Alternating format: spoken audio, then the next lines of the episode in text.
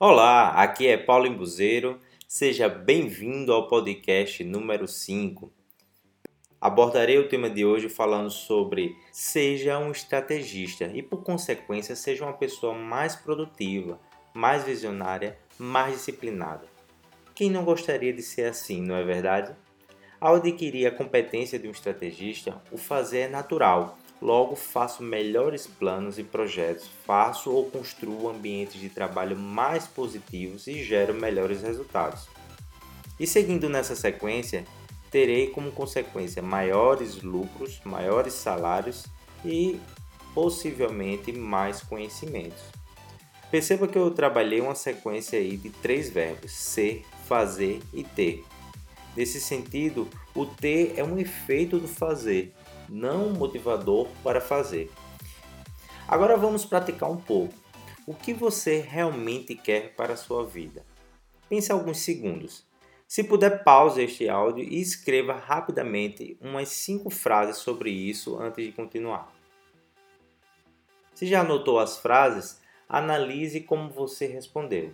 Você usou ser, fazer ou ter, ou uma ideia correspondente a cada um para responder a pergunta. Normalmente respondemos coisas como quero terminar a faculdade, ter um emprego legal para poder ter minha casa, meu apartamento, eu quero ter uma família legal, quero ter um carro, quero ter diploma de mestrado, doutorado, um MBA, e quero ter um bom emprego, quero ter um bom salário. O que essas respostas possuem em comum?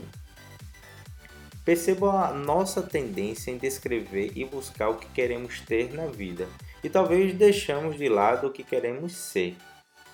Isso não tem problema nenhum, pode ser até uma forma que você achou para fazer sua projeção de futuro.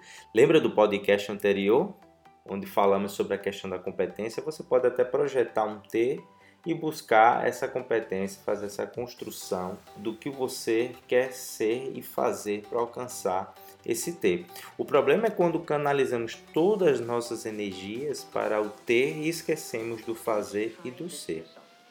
As pessoas geralmente têm ideia daquilo que gostariam de ser, mas dizem que para ser o que querem, primeiro precisam ganhar dinheiro, ou pagar as contas, ou ter um emprego legal.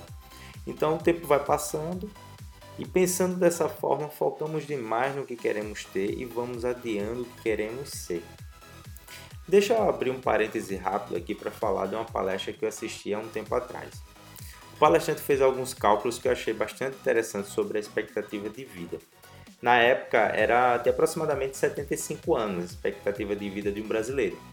E se considerarmos que, em média, as pessoas dormem 8 horas, ou seja, um terço de 24 horas diárias, logo, um terço das nossas vidas estaríamos dormindo, consumindo, portanto, 25 anos. Então sobrariam aí 50 anos.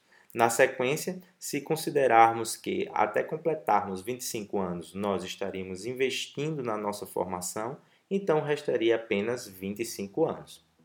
Agora imagine que ao gastar os 25 anos restantes, a expectativa de vida tem aumentado mais 10 anos.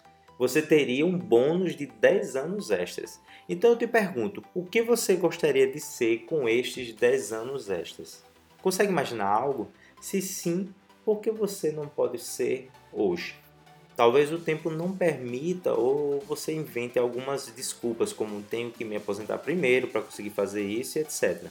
A questão é que a maioria das pessoas possivelmente encontrará desculpas para não ser o que realmente quer, hoje e em qualquer momento de suas vidas. Será que realmente precisamos ter para depois ser? Pense na pessoa mais feliz que você conhece. Agora analise rapidamente a vida dela e tente perceber o que ela faz para ser feliz. Será que é o que ela tem?